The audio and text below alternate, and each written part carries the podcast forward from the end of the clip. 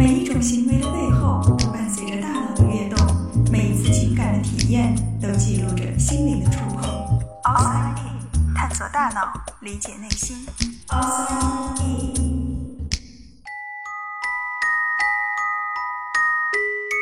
欢迎来到 Outside In，我是冰峰。生活中，你是否也会有这样的经验？当我们伤心难过的时候，我们可能会流泪；当我们感到害怕的时候，身体会有些发抖。我们好像总是先感受到情绪，然后才有身体的反应。可是，真的是这样吗？情绪体验和生理唤醒究竟哪个在先，哪个在后？就像先有鸡还是先有蛋一样，这个问题也困扰了心理学家很久很久。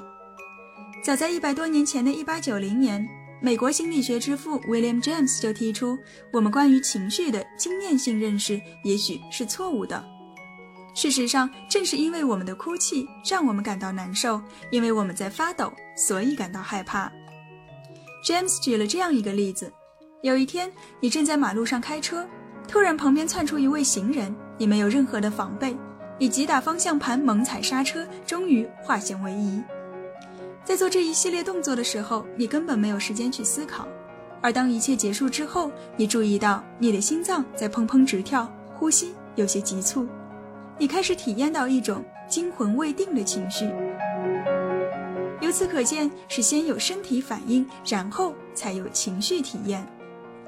James 的观点得到了丹麦心理学家 Carl Langer 的支持，因此这个理论也被称为 James-Lange 理论。然而，在将近半个世纪后的1943年，美国心理学家 Walter Cannon 和 Philip Butt 提出了不同的看法。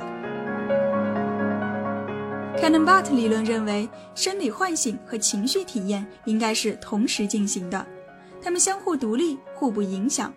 有一条路径通过刺激大脑皮层引起我们的主观情绪，而另一条路径下传至交感神经，引发一系列的身体反应。那么问题来了，如果有一个病人，他由于某种原因无法感受到自己心脏的剧烈跳动，或者是胃部的收缩翻腾，他还能够正常的体验情绪吗？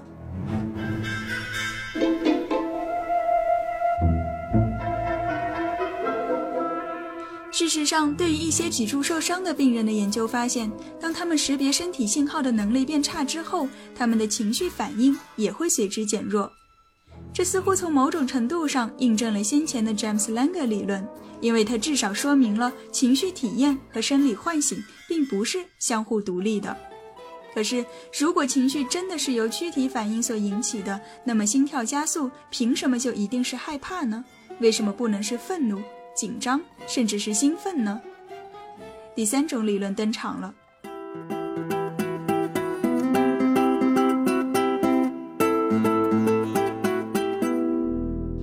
九六二年，美国心理学家 Stanley Schacter 和 Jerome Singer 提出了情绪双因素理论。他们认为，情绪的产生有两个要素，一个是身体的反应，另一个是我们对于这种反应的认知。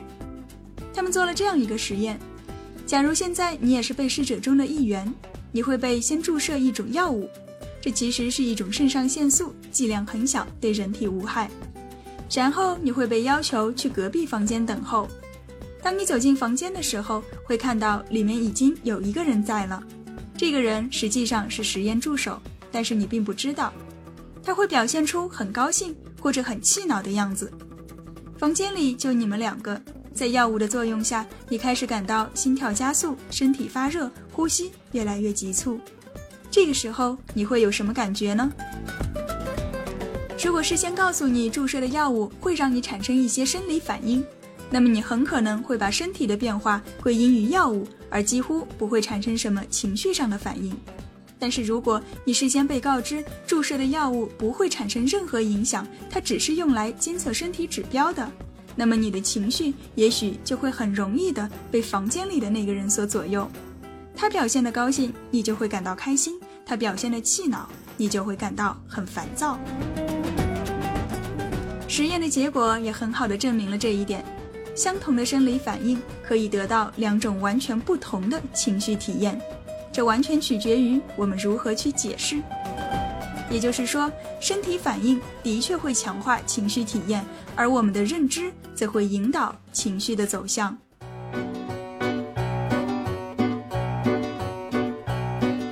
双因素理论被提出之后，得到了广泛的认可。然而，问题又来了：要产生情绪体验，就必须先通过我们的思维和认知吗？生活经验告诉我们，并不是这样。当我们看恐怖片的时候，明明知道都是假的，可我们还是会感到害怕。如果认知必须走在情绪的前面，那么恐怖片也许就不存在了。脑科学研究发现，在我们的大脑里，其实有两条处理情绪的神经通路，一条快通道，一条慢通道。快通道在我们的感觉器官收到信号后，会经由丘脑直接到达掌管情绪的杏仁核，而跳过了与思维相关的大脑皮层。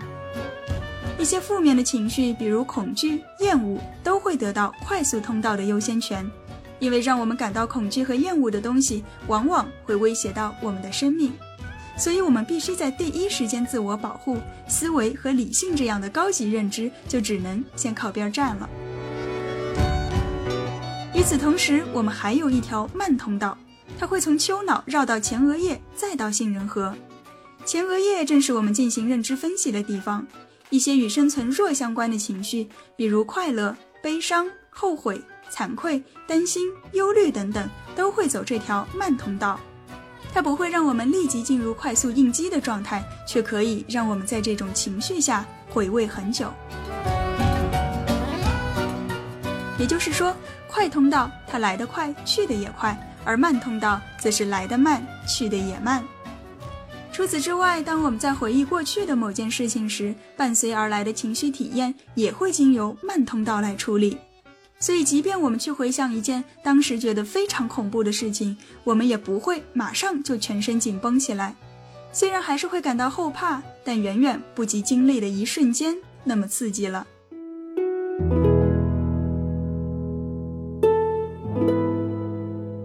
情绪的产生是一个复杂的过程，我们的生理反应、思维认知和情感体验，它们之间究竟是怎样的关系？哪个是鸡，哪个是蛋？离开了思维，我们还能够识别自己的情绪吗？我们所认为的，就是我们的真实感受吗？